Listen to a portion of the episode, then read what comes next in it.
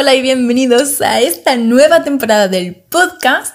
Como os he estado contando por mi Instagram en esta nueva temporada vamos a hablar también de artículos, tendencias, noticias que pueden ser interesantes para este mundo de emprendedores y marketers y os voy a estar trayendo este contenido alternado en las semanas, es decir, esta semana tendremos ese tipo de contenido, la próxima semana tendremos algunos tips y la siguiente volveremos con más actualidad y vamos a comentar un par de cosas que nos están compartiendo otros profesionales para ver qué podemos sacar en claro de toda esta información. Así que, sin más dilación, vamos con el primer podcast de la temporada 2 que va a ser básicamente sobre esas tendencias de 2021, los que nos están diciendo algunos expertos. Vamos a empezar en concreto por uno de los posts que ha publicado hace muy poquito Puro Marketing, que es un blog de referencia también dentro del sector, y vamos a ver qué nos cuentan. Escuchas Comunica para destacar, el podcast de comunicación y marketing que te ayudará a potenciar tu marca. Trucos todas las semanas para que puedas aplicar desde ya. Yo soy Paula Soret, publicista y diseñadora gráfica. ¡Vamos a ello! Uno de los estudios que nos trae Puro Marketing en este artículo va sobre el Social Media Trends que ha publicado hace muy poquito HotSuite, ya sabes que HotSuite es una plataforma para gestionar comunidades eh, de redes sociales sobre todo y utilizada mucho por los community managers y esta misma aplicación realiza estudios periódicos sobre redes, tendencias y cosas que van a estar afectando a este mundo de la publicidad y de las comunidades online. Así que vamos a ver qué cositas nos han destacado en este blog sobre las tendencias para este año. Y una de las primeras cosas que vemos destacadas es esa carrera por el ROI. Es decir, si ya dentro de la publicidad hemos estado muy empeñados por buscar esa máxima rentabilidad. Dentro de las campañas, pues esta vez vamos a tener que ponernos más las pilas, ¿vale? Vamos a ver por qué básicamente nos habla de que el ROI va a preocupar todavía más, en este caso a los publicistas, y esto es básicamente porque esta crisis del coronavirus ha afectado muchísimo a los presupuestos de marketing de publicidad de muchas empresas.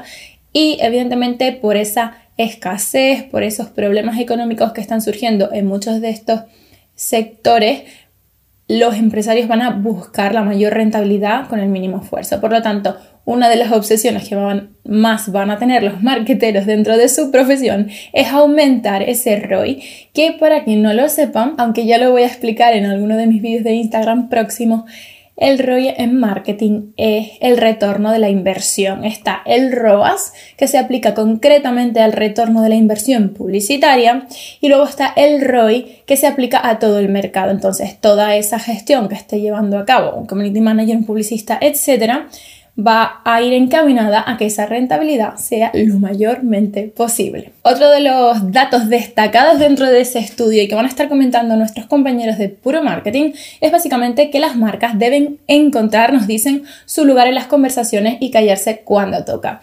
Esto que es aumentar no solo esa presencia online y que se vea que están ahí para los usuarios que los necesitan y así aumentar esa presencia de marca y esa imagen de marca, darle una mejor, un mejor protagonismo, sino que deben callarse cuando toca, es decir, cuidar muy bien las palabras porque estamos en una situación que, como ya sabéis, es bastante crítica, en una crisis que se va acrecentando en el tiempo. Y por eso, con estos temas tan delicados como el coronavirus, la comunicación corporativa va a fundamentar todo lo que esté haciendo la empresa, porque realmente cómo se estén comunicando con esos usuarios y cómo estén dando los siguientes pasos y en esa toma de decisiones y cómo lo estén comunicando va a influir muchísimo en el impacto que están causando y también probablemente en sus resultados. Muy interesante también es esta frase que nos destacan en esta ocasión aplicada a los e-commerce, porque nos cuentan que ha llegado el momento de los baby boomers.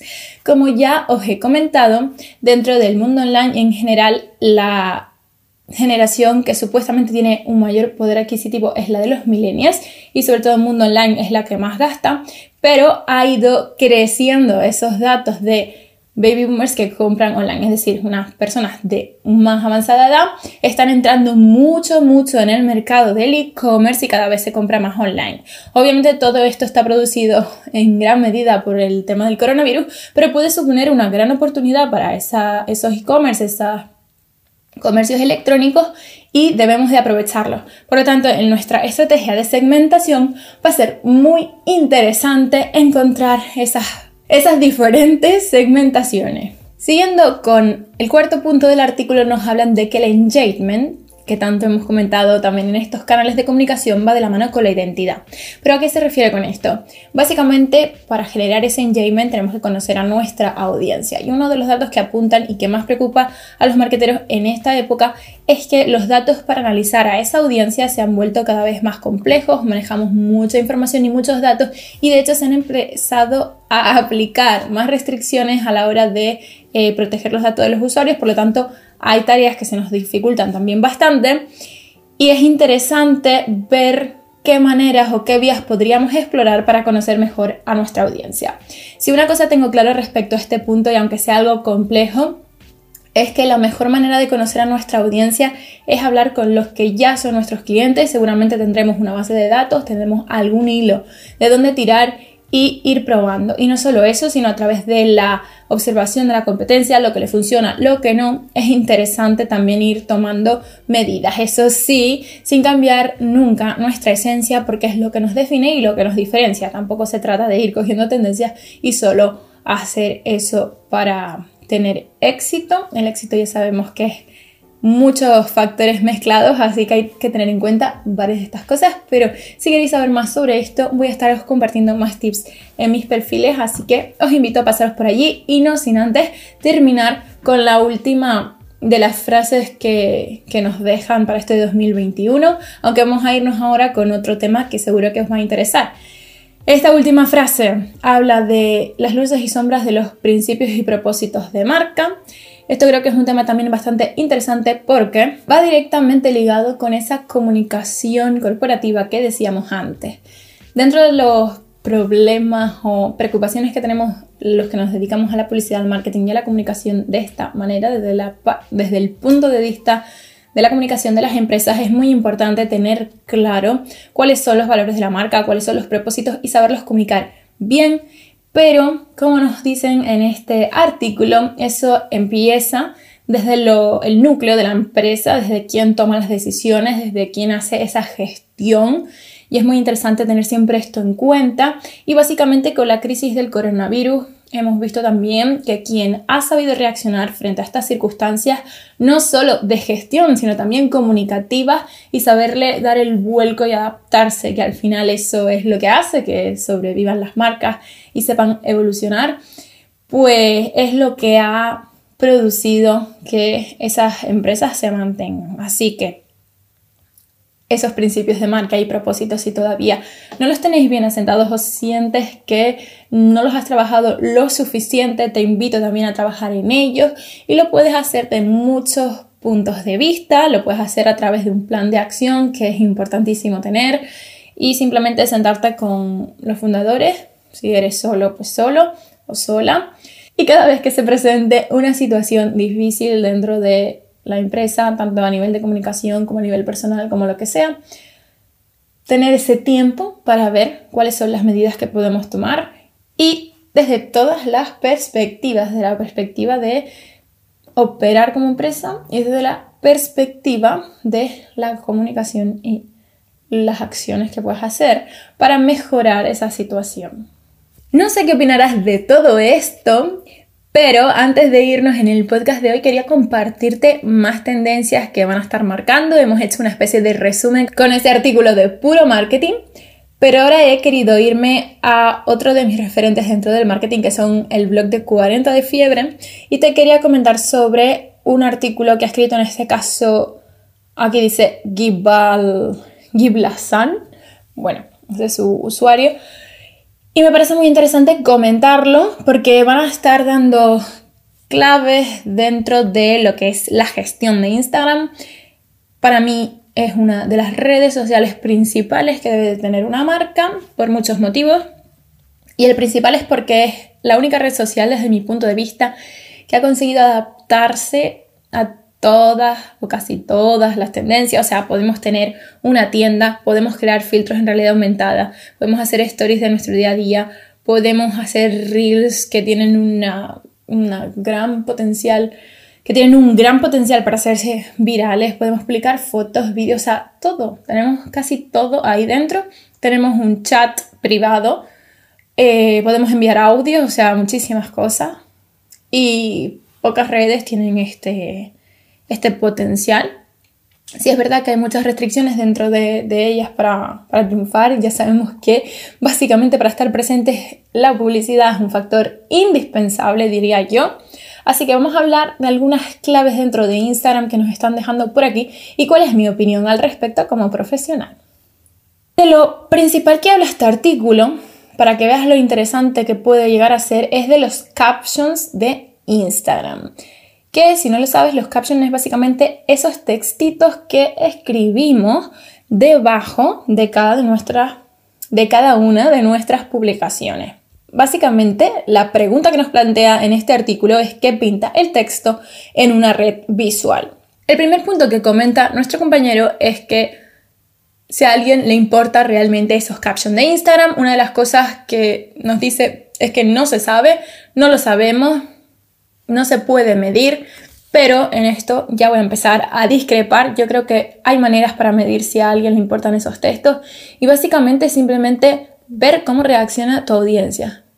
¿Cómo reacciona tu audiencia ante un texto que pones? Si pones un texto realmente, vamos a decir, significativo, que se ve que te has tomado tu tiempo para ello o que lo has pensado realmente con técnicas de copywriting, puedes ver si realmente ese texto está impactando. ¿Y cómo se ve? Pues a través de comentarios y a través de gente que directamente esté valorando esa información que dejas en un texto. En mi caso, yo sin ir más lejos, he tenido varios comentarios en mi Instagram sobre mi copy. Y eso hace que yo piense, joder, pues el, el texto realmente está gustando y hay momentos en los que ese texto es realmente el protagonista porque estoy contando historias, estoy haciendo cosas diferentes. Entonces, el texto importa, lo puedes medir en función de cómo lo trabajes. Evidentemente, si no, no tienes ninguna no formación, sino no te has puesto a trabajar tus textos y has visto o probado diferentes maneras de comunicar a través de ellos y no le has dado tu importancia porque otra persona le va a dar importancia a ese texto. Yo recuerdo una época en donde mis textos no tenían sentido, era por rellenar, porque veía que todo el mundo ponía textos y de hecho ponía hasta las frases en inglés, sin ningún sentido ni propósito. Ahí nadie eh, valoraba eso. Sin embargo, cuando he empezado a contar más cosas de mí, cosas más profundas, o incluso dado tips en formato de texto, la gente lo ha valorado. Y he tenido en concreto un post que a través solo de ese texto ha tenido muchísimo engagement. Así que para mí hay maneras de medir que el texto funciona. Y para mí sí es muy importante.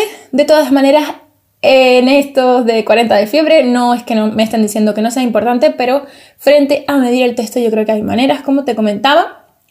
Nos dicen que Instagram es una red visual e incluso que los emojis dentro de la red visual y dentro del texto, que en esto estoy 100% de acuerdo, están presentes en el 57% de esos perfiles de Instagram. Y hablemos de emojis, los emojis son muy importantes porque verdaderamente dan ese tono a la marca. No es lo mismo comunicar con emojis en redes sociales que poner un texto seco.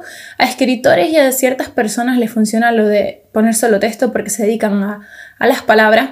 Pero sí creo que dependiendo de las vibraciones, por decirlo así, que quieras transmitir a tus usuarios, es importante utilizar esos emojis, ¿vale? La gente está buscando un clima concreto, en las redes sociales buscan también entretenerse y pasárselo bien.